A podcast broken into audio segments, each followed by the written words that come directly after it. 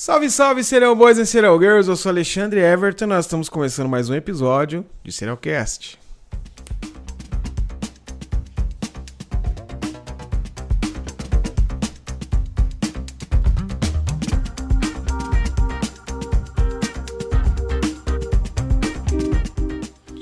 E aí galera, tudo bem com vocês? Estamos aqui mais um final de domingo aqui, fazendo aquela live marota, gravando aqui o nosso episódio. Sejam todos bem-vindos a mais um episódio aqui no canal do Serialcast. Espero que todos estejam fisicamente, mentalmente e espiritualmente bem.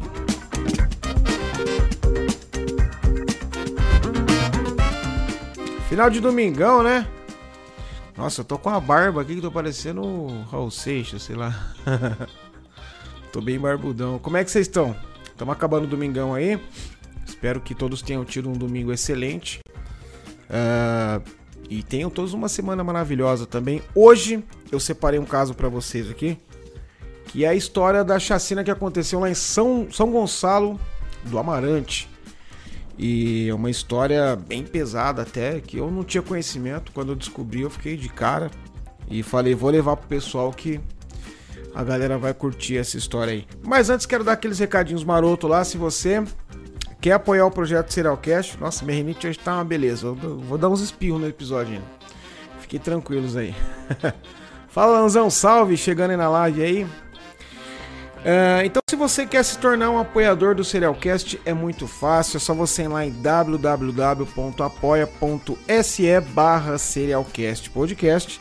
E aí você passa a ajudar a gente financeiramente e passa a fazer parte do nosso grupo de WhatsApp também, lá onde você vai participar do nosso Botecão do Serialcast. O Botecão do Serialcast é um episódio que a gente grava mensalmente com o pessoal lá do grupo. E a gente pega um assunto aí para debater e faz um episódio. E é sempre uma resenha maravilhosa. Então, se você quiser fazer parte aí dessa comunidade aí do, do Botecão do Serialcast, só você se tornar um apoiador aqui ajudar a financiar aqui o projeto Serialcast, ajudar a gente a melhorar as nossas lives, a nossa divulgação, enfim. Vai dar uma força tremenda pra gente. Então é só ir lá em www.apoia.se barra Serialcast Podcast.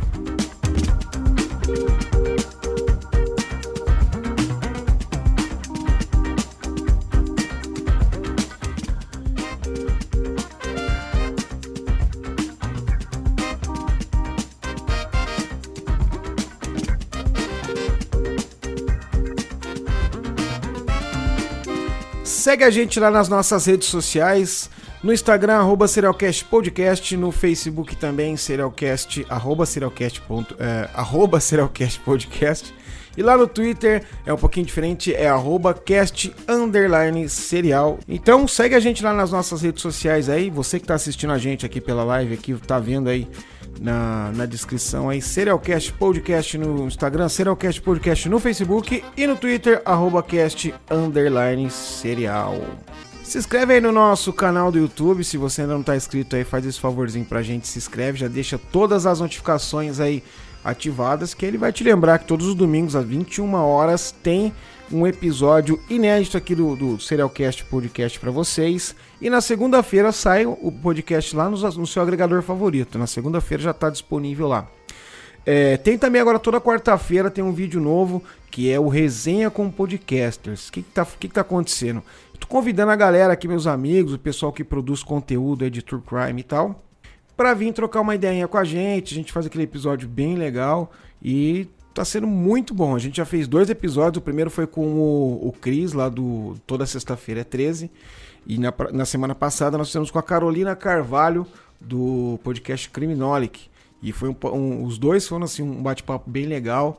Você que gosta de ouvir uma resenha, confere aí no nosso canal todas as quartas-feiras, às 19 horas, tem lá o, o Serialcast Resenha, que é a resenha com os podcasts, o pessoal que é uh, criador de conteúdo. Chega de, de, de, falação, né? Já falei bastante. Vamos lá pro nosso episódio. Vamos lá contar sobre o que aconteceu lá em São Gonçalo do Amarante.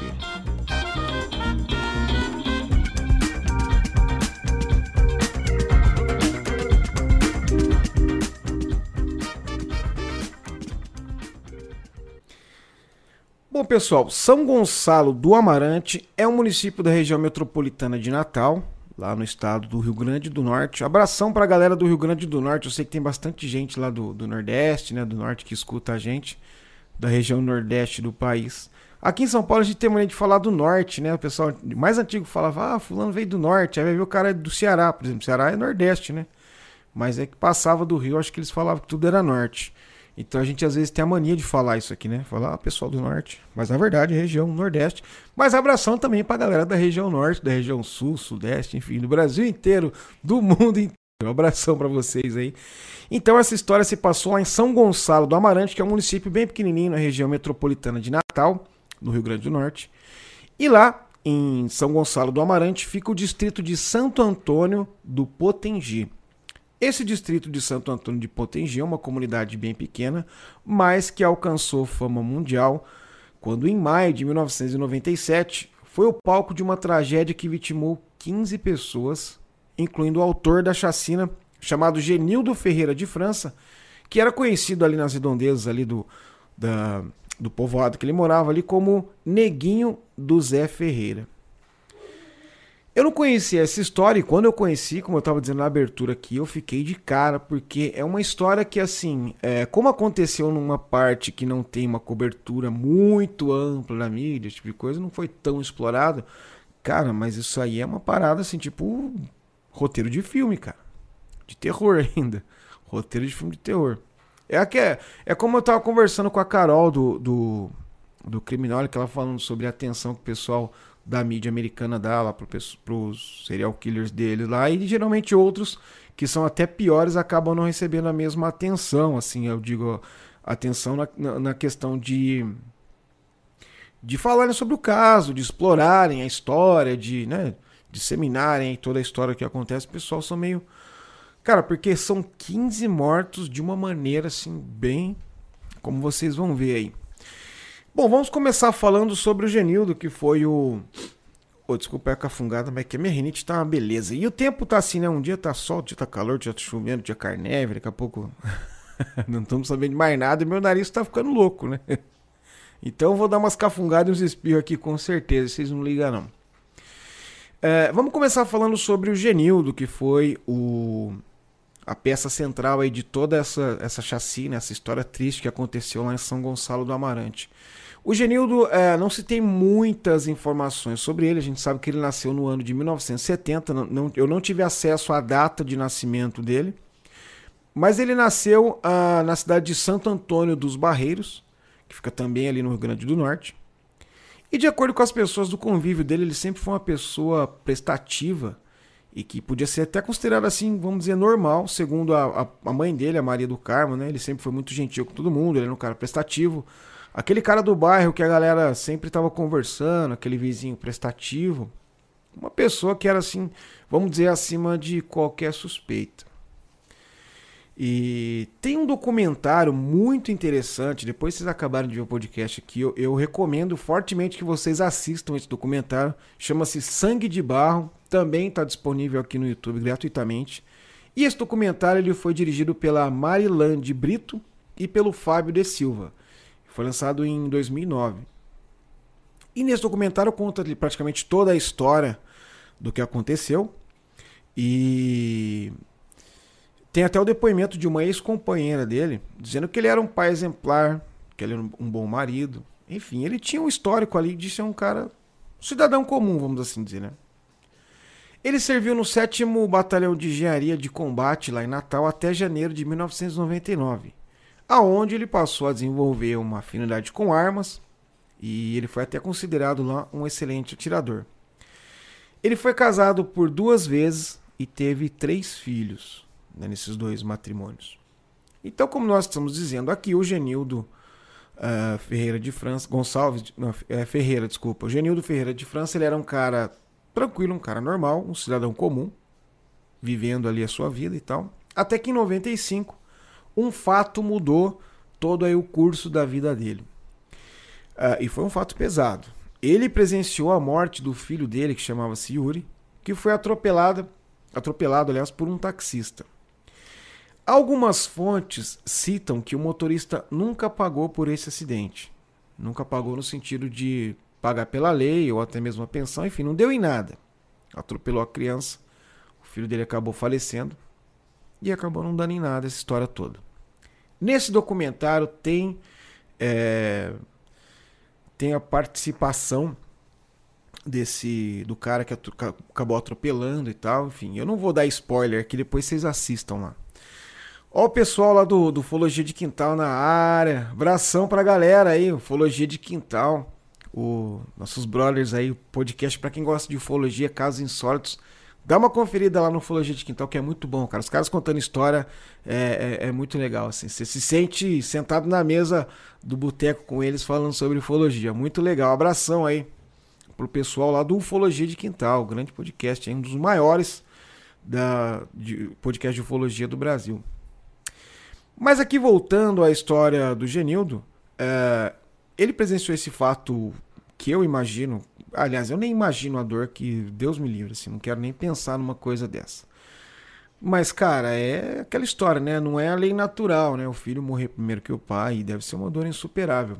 E para ele, conforme a gente vai ver, que foi realmente uma coisa que mudou uh, o curso da vida dele. Ainda no ano de 1995 aconteceu um outro fato, um outro evento na vida dele, que foi determinante também para que ele tivesse aí esse dia de fúria onde ele acabou cometendo todos esses crimes. O que, o que, que aconteceu? O Genildo ele era casado com a segunda esposa dele, que se chamava Mônica. E aquela história de casal, brigaram e tal, separaram. Eles ficaram separados ali durante um mês. Só que nesse intervalinho de um mês, a Mônica deve ter ficado puta com ele por algum motivo, mulher com raiva, ou é verdade. Cara, ninguém sabe. Ninguém sabe. Mas o fato é que ela começou a falar ali pelo, povo, pelo povoado que eles moravam, pela cidade, que ela havia pego ele tendo uma relação homossexual com outro amigo dele chamado Edilson Carlos do Nascimento.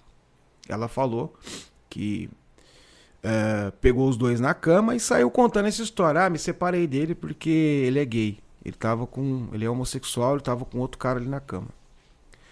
E ela saiu contando essa história, você sabe como que é. Cidade pequena, começou todo mundo falar da história, né? Uma história dessas aí. Porque a gente gosta de fofoca, o ser humano gosta de fofoca. A pessoa fala pra mim assim: ah, eu não faço fofoca. Eu não acredito muito, não, porque todo mundo faz. Todo mundo faz fofoca. Não tem jeito, seja pouquinho ou bastante, todo mundo acaba fazendo fofoca uma hora ou outra. E infelizmente aí, isso aí abalou demais o, o Genildo quando ele descobriu o que estava acontecendo. Ele ficou maluco. Por quê? Porque esse era um ponto fraco dele. Ele era um cara que ele tinha assim um grande vamos dizer, não sei se eu posso dizer preconceito, né? Talvez eu estaria julgando o cara aqui, mas vamos dizer que nas convicções dele, ele achava que a homossexualidade não era uma coisa certa. Né? Assim, eu tentei ser o mais uh, o mais polido possível aqui, o mais diplomático possível para dizer que talvez o cara seja um cara homofóbico. Não sei, o cara não tá aqui para para falar, entendeu? Mas a gente sabe que ele era um cara que ele não curtiu nem um pouco essa história. E eu imagino que isso era uma coisa muito pesada para ele, porque assim, é, o, o, uma pessoa chegar e falar assim: ah, cara, eu acho que o fulano aí é gay e tal. Às vezes o cara fala: ah, eu sei que eu não sou, tô tranquilo aqui, não, não vou ligar para isso. Mas outras pessoas talvez reajam de outra maneira, né? E o, e o Genildo reagiu de uma maneira muito muito dura, como a gente vai, pra, vai ver pra frente aí. Então esse boato foi se espalhando. Puta, eu vou dar um espirrão daqui a pouco, cara. Meu nariz tá. Quem tem rinite aí, levanta a mão, cara. Se identifica comigo, que é um sofrimento, vocês têm noção. Mas vamos lá. Com espirros e fungados, a gente vai fazer esse episódio. E aí cola nesse boato todo. Pessoal, ah, o cara é gay, peguei ele na cama com ele. Então você imagina assim, tem muito cara. Nós estamos falando de 1995. Então já fazem aí 26 anos que isso aconteceu. A gente sabe que essa história, no que se refere à homossexualidade, hoje ainda é um tabu, embora tenha dado uma melhorada, ainda é um tabu. Você imagina em 1995. Tem no YouTube uma. uma A Natália Lima chegou. Boa noite, Natália. Tem no YouTube um vídeo, depois vocês procuram, que é horrível, cara. Que é uma coisa que se passa, eu, eu creio que no meados dos anos 80, que é o pessoal falando assim, o que, que achava sobre. Eu não lembro exatamente, mas era que, tipo assim, é, o cara entrevistando a galera na rua, o que, que você acha sobre a violência contra os gays? Cara, a galera responde assim, ah, tem que matar mesmo, tem que bater, sabe? Cara, horrível, velho. É muito. É bem negócio pra trás mesmo. E tá registrado aí no YouTube. Aí depois, se tiver estômago, aí vocês dão uma olhada. Mas enfim, então a gente tá falando de 1995. Chegou essa história, o pessoal falando, ah, o cara é gay e tal, ficou aquela coisa na cabeça dele. E aí o ex-sogro dele, chamava-se Baltazar, Baltazar Jorge de Sá, foi um dos que mais fomentaram esse boato por aí. E começou a falar, pô, o cara tava com a minha filha, mas foi pego fazendo isso, fazendo aquilo, enfim, deu aquele bololo todo na cidade. Só que o que, acontece? Passou um mêsinho, o casal voltou ao relacionamento novamente. Só que o Genildo nunca perdoou a Mônica por esse fato. Inclusive, toda vez que acontecia uma tretinha, toda vez que o casal brigava, ele jogava esse fato na cara dela e dizia que ele assim, ele ficava tão irado com isso que ele chegava ao ponto de ameaçar tanto a mulher, a esposa dele, né, a Mônica, quanto a família dela de morte. Então você vê que era um negócio que pegava ali mesmo no, no calcanhar de Aquiles do cara. De acordo com o depoimento do Genilson, que era irmão do Genildo, ele passou a comentar com todo mundo que após que ele perdeu o filho dele e a honra dele como homem, ele não tinha mais nada a perder. E aí ele passou a ter um comportamento bem estranho. Tem um fato que aconteceu é, posteriormente aí, a esses fatos todos, que chamou muito a atenção de todo mundo, foi quando em outubro de 95 ele contratou uma funerária e encomendou um caixão para o próprio funeral. Né, esse caixão nunca foi entregue, mas o cara chegou lá e falou: Ah, eu quero comprar um caixão. O cara, pô, legal, é. Quer dizer, legal não, né? Pô, vamos lá. Quem que morreu? O cara, não, ninguém morreu pra mim. O cara falou, louco, cara. Como assim? é estranho, né? E aí ele chamou alguns amigos ele convocou alguns camaradas dele ali para ajudar a cavar a própria cova pro túmulo dele.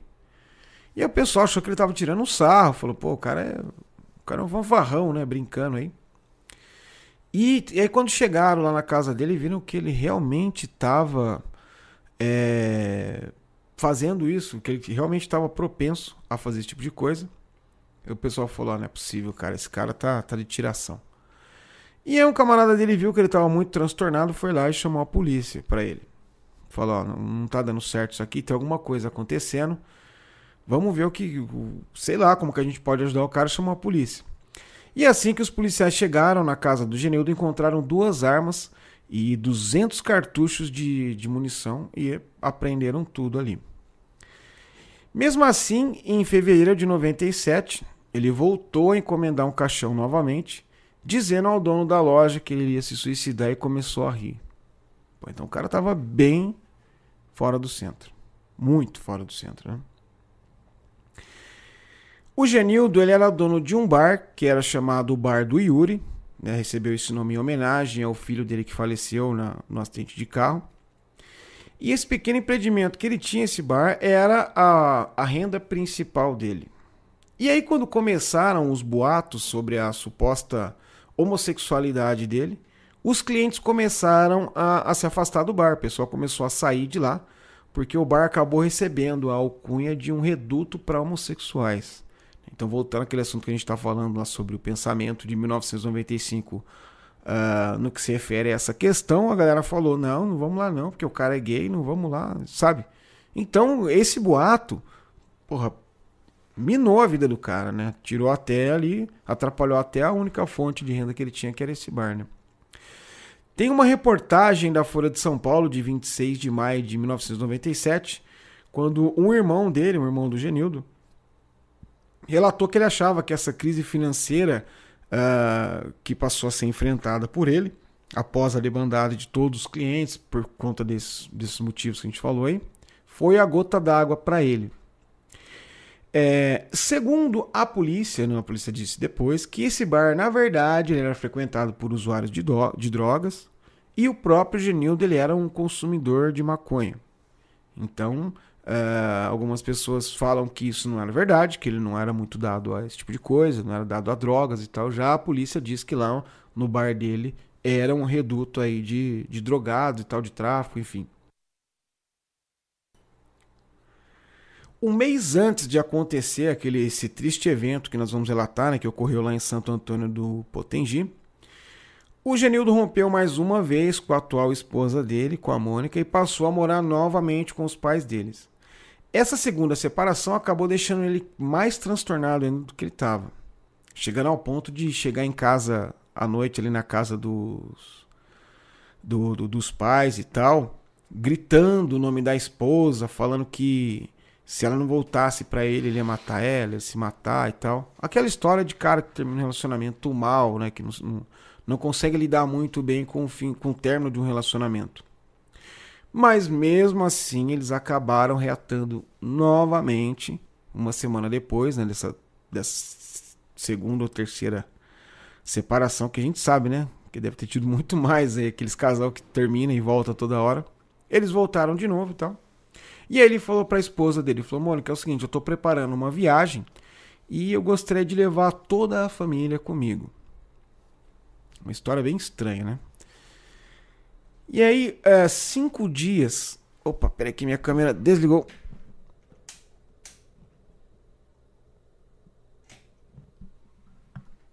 Beleza. E aí, cinco dias antes de acontecer o tiroteio, aconteceu a tragédia toda, ele começou a, a falar pra galera que ele tava que todas as pessoas que estavam depreciando a moral dele, que estavam devendo ele também, em breve receberiam a sua recompensa.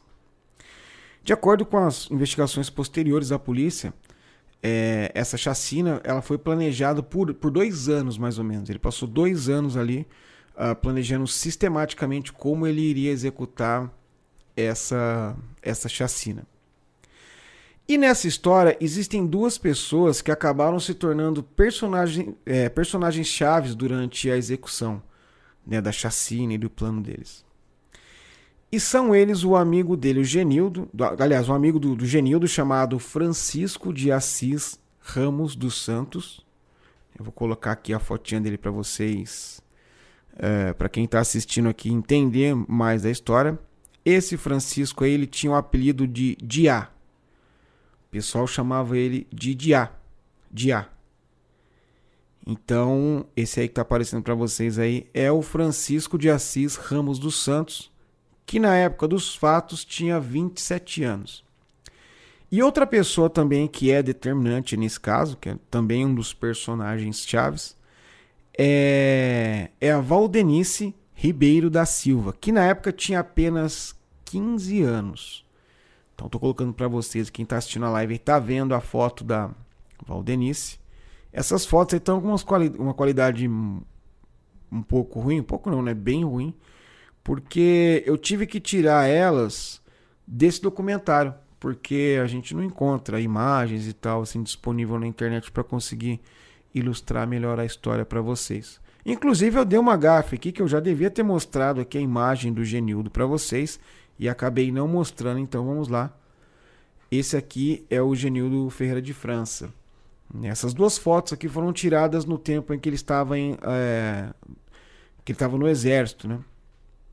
E são as duas únicas fotos que a gente encontra é, dele na internet. Ali eu fiz uma busca bem profunda lá, cara, não achei nada. Umas fotinhas meio meio ruim tal da época, então é o que deu para fazer para conseguir ilustrar um pouquinho melhor. Então, voltando aqui à história, nós temos esses dois personagens chaves, que é o, o Diá, né, o Francisco de Assis Ramos dos Santos, e a Valdenice Ribeiro da Silva. Lembrando que a Valdenice tinha apenas 16 anos na época do que aconteceu os fatos. Segundo o depoimento dos dois, o Genildo ele havia confidenciado a eles os planos dele, que seria dirigir até a cidade e, e matar todos que estavam devendo dinheiro para ele, que tinham é, duvidado da masculinidade dele. Já a Valdenice, ela disse também que isso aconteceu com ela e que ele reiterou para ela que depois da chacina ele queria, ele pretendia fugir para o município de Coqueiros, de onde ele assistiria toda a cobertura da, da repercussão do caso pela televisão. É, e tinha aí uma, uma, um motivo para ele, ele, querer olhar a televisão, porque ele esperava também que ele, ele queria ficar famoso, aparecer para o país todo, segundo o que ela diz. E ele também queria dar uma entrevista para um repórter chamado Josimar Gomes da Silva, que ele era popularmente conhecido na época como J. Gomes. Ele era um dos, é, um dos apresentadores de um programa chamado Patrulha Policial, que era exibido pela TV Ponta Negra. É aqueles programas assim, mais ou menos igual é o da Atena, igual era o Aqui Agora, para quem é um pouquinho mais experiente. Lembra do Aqui Agora? O Aqui Agora acho que foi um dos percussores aí desses, desses programas aí mais sensacionalistas e tal. E. Ó, a Natália tá deixando aqui um comentário. Falou: gente, foi só uma fofoca. Segue a vida e pronto. Só largar a mulher é, e não se incomodar tanto assim. Pois é, era é só ter agido dessa maneira teria evitado muita coisa aí. Então ele queria, ele falou pra, pra Valdenice, né, que ele queria ficar famoso, queria aparecer lá, dar uma entrevista pro, pro J. Gomes, que era ali um repórter muito conhecido da época. E o motivo dele querer dar essa entrevista pro J. Gomes era para explicar ali para todo mundo que ele não era gay. Então ele tinha essa necessidade enorme de sempre estar tá afirmando de que tudo aquilo que a Mônica falou naquela época da separação, sobre ter pego ele na cama com um amigo e tal, com Edilson, Carlos lá, era tudo mentira e que ele não era gay. Segundo os dois também, é, eles não contaram a ninguém sobre esse plano sinistro do Genildo, porque ele havia ameaçado matar a família dos dois caso os dois explanassem o plano dele, né, se alguém saísse contando. E foi então que, por volta do meio-dia do dia 21 de maio de 1997, que o Genildo começou a colocar o seu plano, o seu macabro plano, em prática. Ele estava vestindo roupas camufladas, como as que são usadas por militares, além de um colete à prova de balas. E ele saiu carregando com ele uma pistola semiautomática com dois carregadores, com capacidade para 15 balas e também um, um revólver 38 com um silenciador e mais cinco caixas de munição que dava ali num total de 250 balas. Cara, o cara tipo foi armado assim uma guerra, né? Ele estava portando também uma faca, essas facas de caça, sabe? E uma mochila de nylon. Então ele fez ali uma, uma visita pro, pro Francisco e para Valdenice, vamos assim dizer colocou eles dentro do carro dele, que era um Fiat Palio na época, né? Segundo o relato dos dois, mais uma vez eles foram obrigados a acompanhá-lo porque ele havia ameaçado fazer algo com eles e com a família caso não acompanhasse. Então eles ficaram ali com medo de receber ali uma represália do Genilo por conta da não participação deles, vamos assim dizer. Então foi por volta das 16 horas do dia 21 de, de maio de 95, 97, aliás, perdão, o Genildo começou a dar início à matança desordenada e ele vitimou primeiro o namorado de uma ex-mulher dele, era um motorista de táxi chamado Francisco Marques Carneiro, que além de estar envolvido com a ex-mulher dele, também havia feito uh, comentários sobre a sexualidade dele quando estourou aquele boato, né? Aquela história toda que a Mônica colocou na, na roda lá. Nossa, deu uma fungada monstra aqui, desculpa. E ele executou o Francisco com um tiro na testa. Então colocou o corpo dele no porta-malas do veículo do páreo que ele estava dirigindo. É, e ele estava ali com o Francisco, com o, o Diá, né, e a Valdenice no carro rodando por ele também. E os dois alegam que é o seguinte: eles só tiveram ciência de que ele realmente ia começar a colocar o plano dele em prática quando eles notaram que dentro do carro haviam várias armas. É uma parada meio sinistra, né? Porque assim, por mais que o cara fale assim, pô, vou sair matando todo mundo, e se você falar, vou matar sua família, tá bom. Mas, pô, cara, não dava para fugir, sei lá, mandar uma carta, alguma coisa, cara. Né? Eu acho que na verdade eles duvidaram um pouco de que ele fosse realmente fazer isso tudo. Acho que eles não levaram muito a sério essas ameaças e tal, esse plano que ele fazia. Porque ele já tava ficando meio meio perturbadinho, né? Com essa história de ir na funerária, encomenda caixão. Então os caras falam que nada, o cara tá doidaço de pedra aí. E vai. É, é uma historinha só, né? Infelizmente não foi. Como a gente vai ver agora. Então, o Genildo no carro com o, o cadáver ali do, do Francisco de Assis Ramos do Não, o Francisco de Assis Ramos era o Genildo, né? Aliás, o amigo do Genildo. Ó, tô, tô me perdendo os nomes, que já tanto Francisco que tem. Era o Diá, né? Era o Francisco Marques Carneiro, que, tá, que tava o, o corpo dele né, no, no porta-mala do carro ali. E o Diá e a Valdenice rodando com ele no carro. Eles foram até a casa do Elias dos Anjos Pimenta, chegaram por lá por volta das 19h30, porque, segundo o, o Genildo, o Elias Pimenta devia 10 reais para ele do tempo do bar.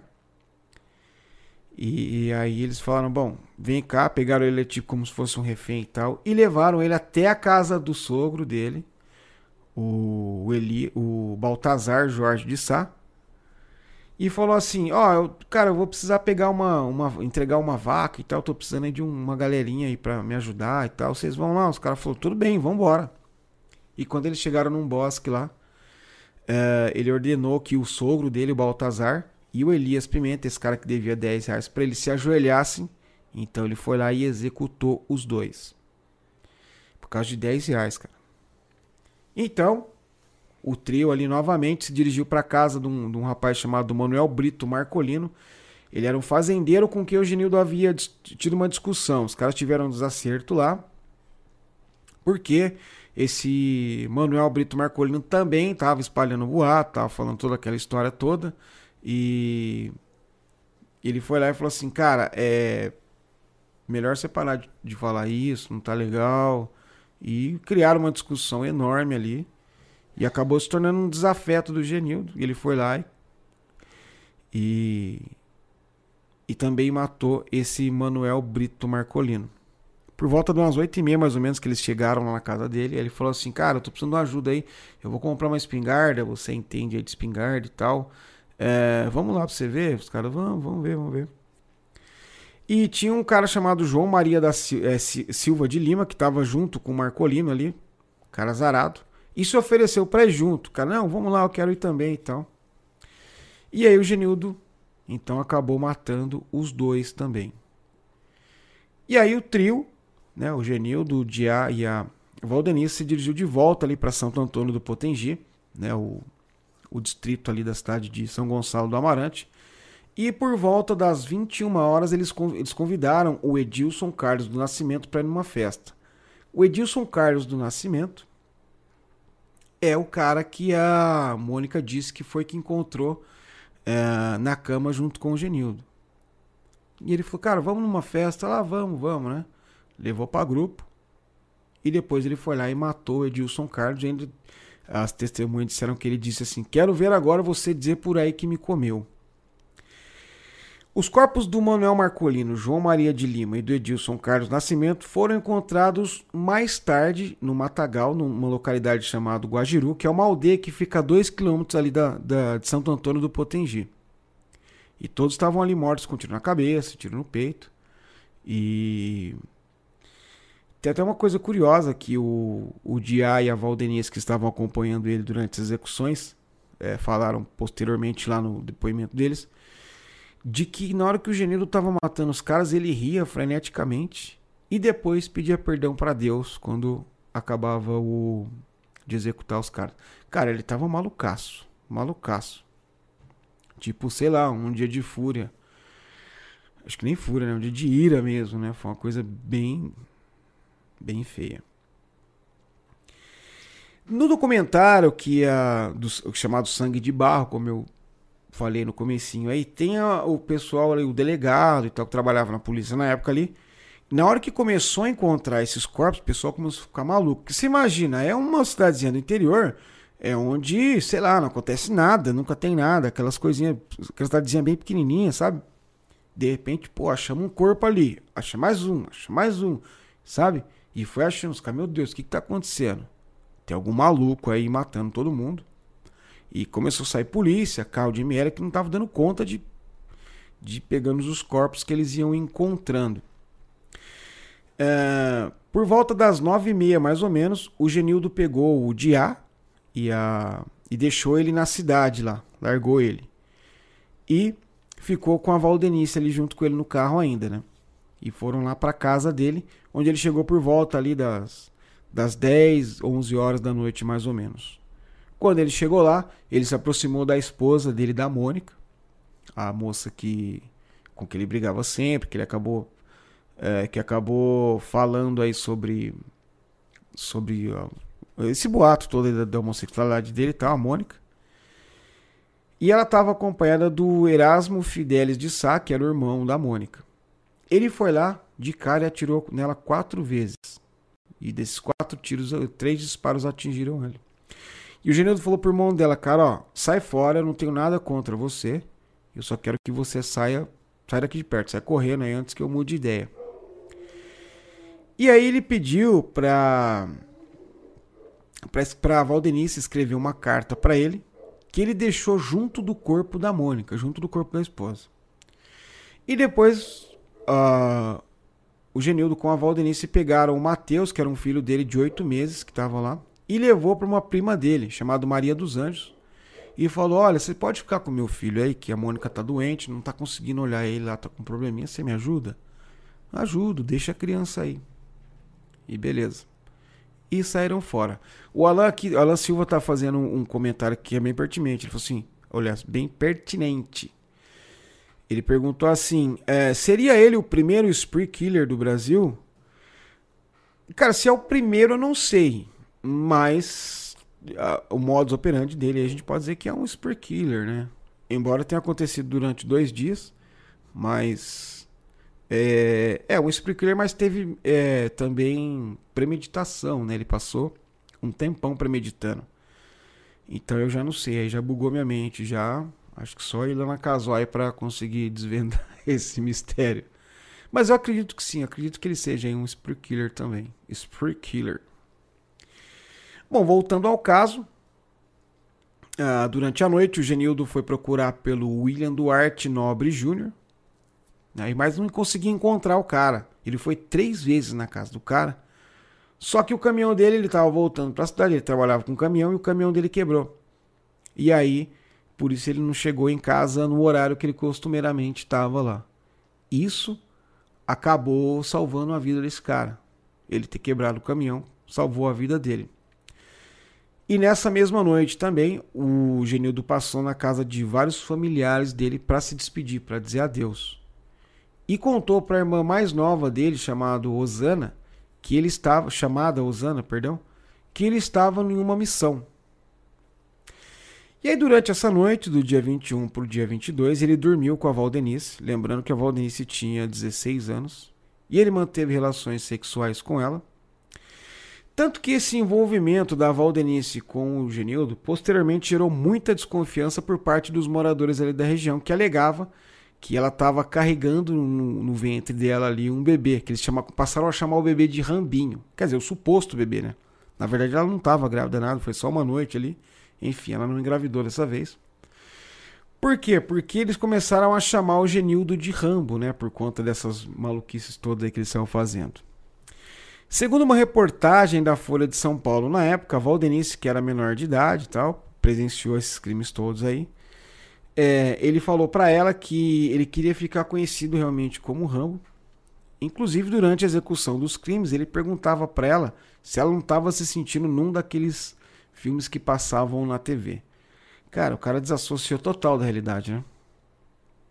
O Diá, esse, o Francisco de Assis, que estava com ele também, e que acompanhou as execuções, relatou na reportagem da Folha que ele, além de ser muito fã do Rambo, ele também assistia a todos os filmes do ator Jean-Claude Van Damme. É...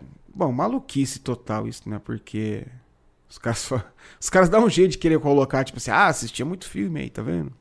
Né? Não acredito que isso era foi um fator determinante, não.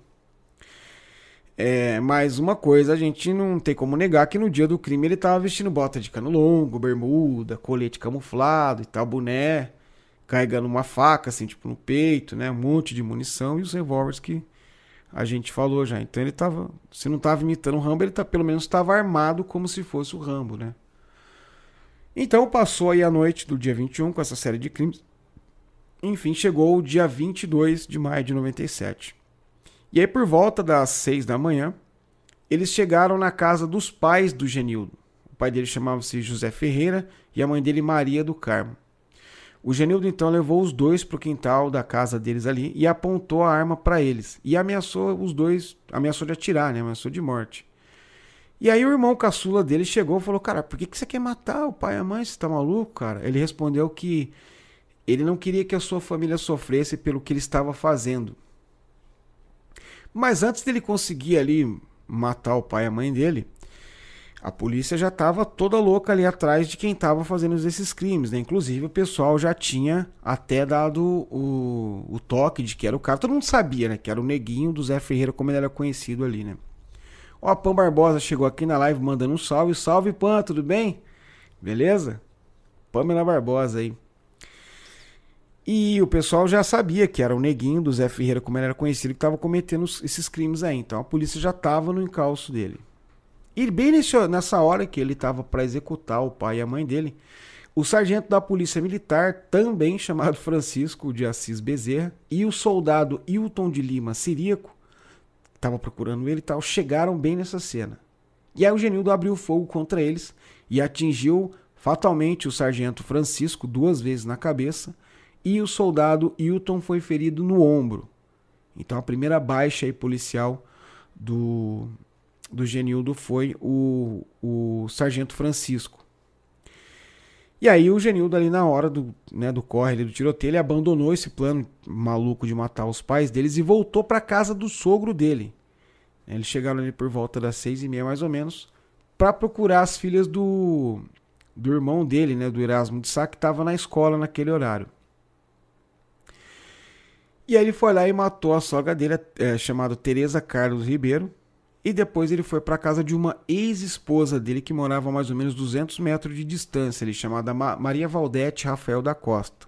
Matou ela também e também a mãe dela, a Francisca Neide Rafael da Costa, que a mãe dele, a mãe dela entrou no meio e tentou ajudar, acabou morrendo também junto com a filha. E aí ele tinha uma filha de 5 anos com essa Maria Valdete, chamada Nayara. E ele pegou essa menina e voltou para casa dele a pé, deixou até o carro para trás ali. Então saiu ele, a Valdenice e a Nayara, que tinha apenas 5 anos.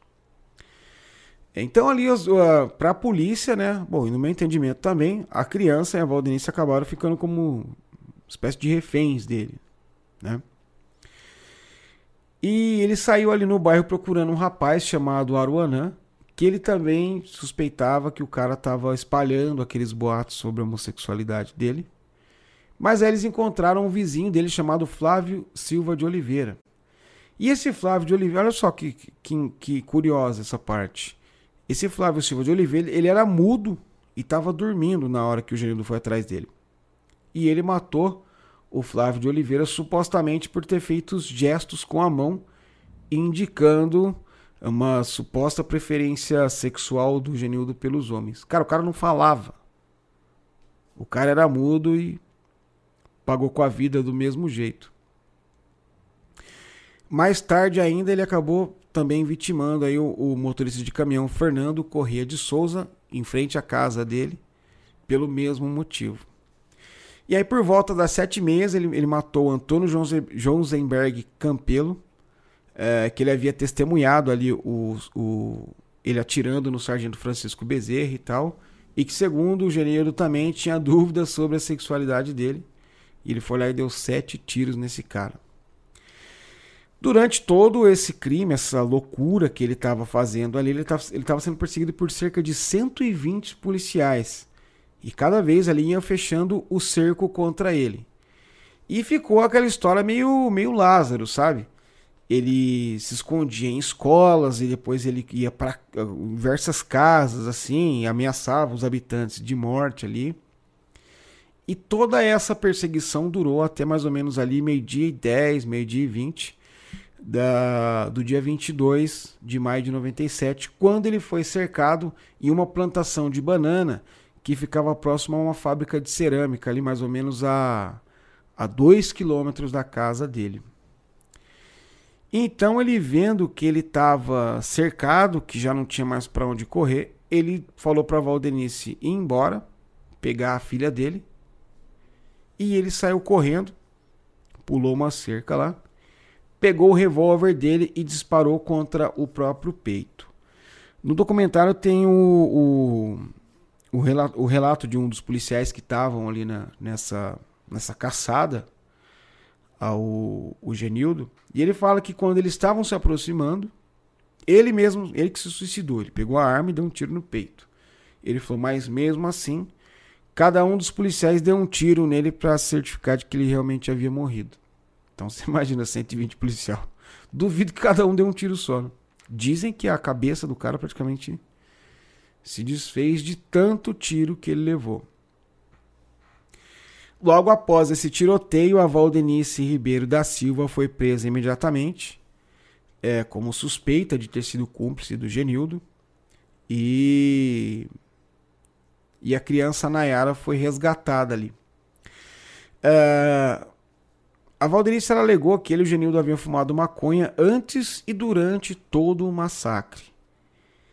E no dia seguinte, o Francisco de Assis Ramos dos Santos, o Diá, como ele era conhecido lá, também foi preso pela polícia sobre a acusação de ter ajudado o Genildo nesse assassinato de cinco pessoas.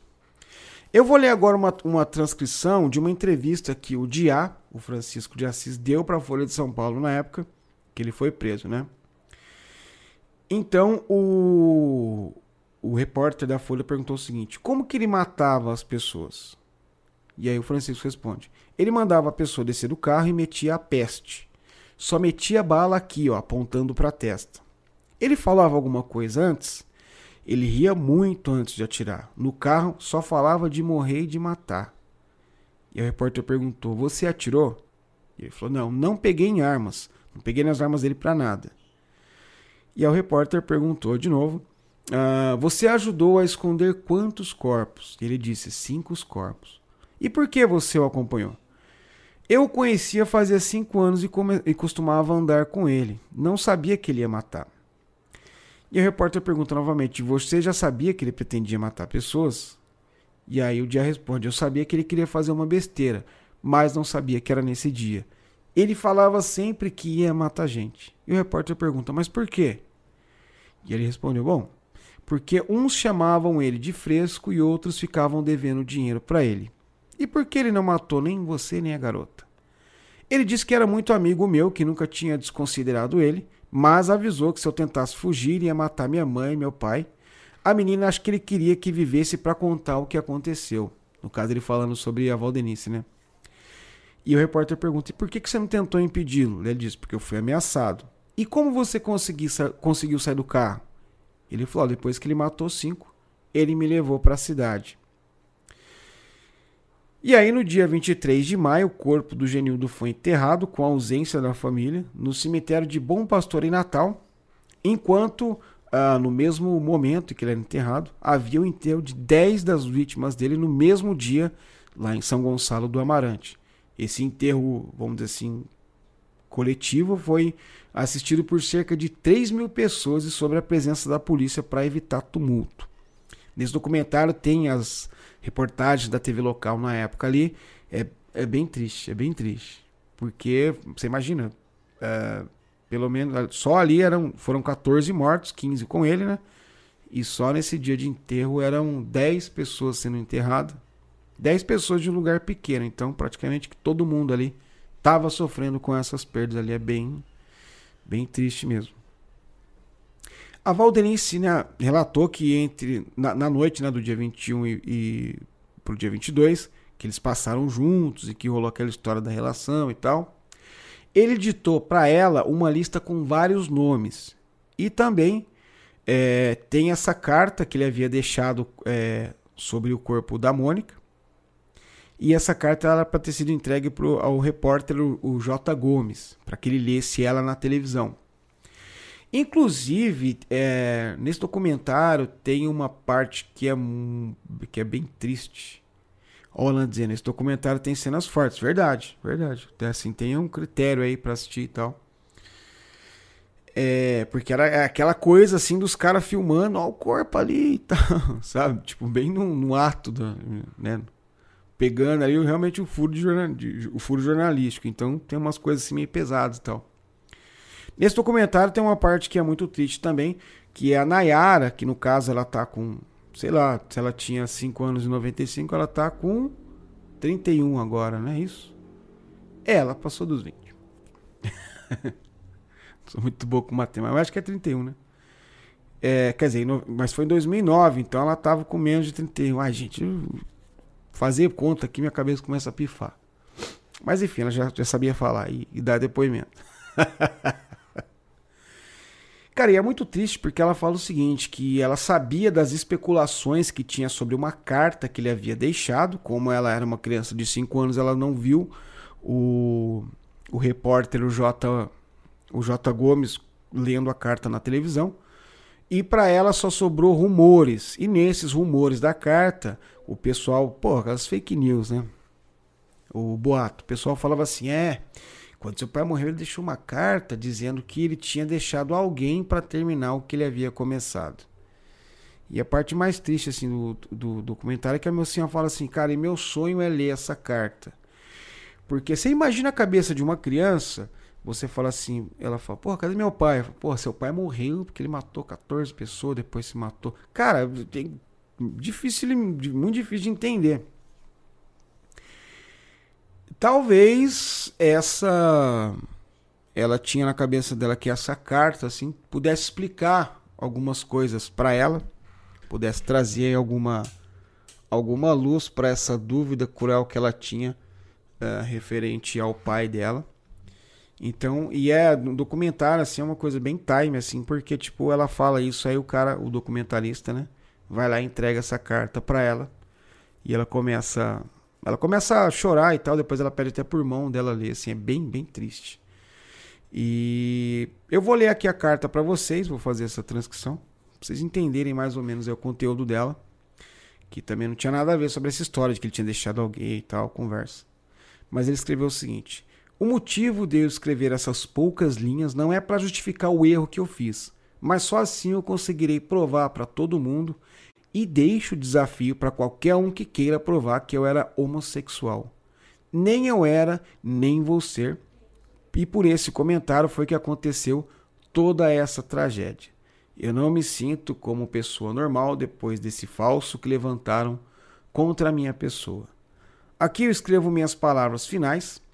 Uh, poderão dizer que eu fiquei louco, mas mesmo assim eu recomendo a alma de todos para Deus. E espero que Deus me perdoe por esse ato que eu fiz, mas era a minha única solução. Eu espero que essa carta seja enviada para J. Gomes para que ele divulgue para o público e que aconselhe a todos a não levantar falso do seu próximo. Espero que Deus me perdoe por esse ato que eu fiz. Ah, não, já falei isso aqui, né?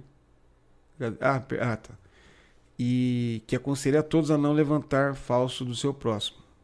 Paro aqui porque não tenho mais condições. Para todos desejo uma vida de dignidade, a qual não tive. Eu posso até não vingar a morte do meu filho se não tiver condições. Tava difícil viver, não aceito na sociedade pelo, pelo simples caboclo que me levantou um falso, mas agora está morto. Eu imploro perdão de todos que tentam me compreender. Eu não fiz isto por prazer, fiz forçado.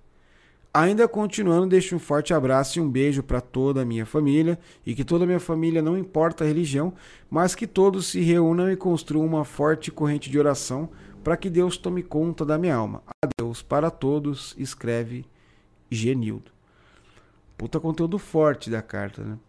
Mas, cara, é. Ó, ela dizendo que sumiu a imagem, mas voltou aí, aqui dá uns, uns, uns bug na câmera.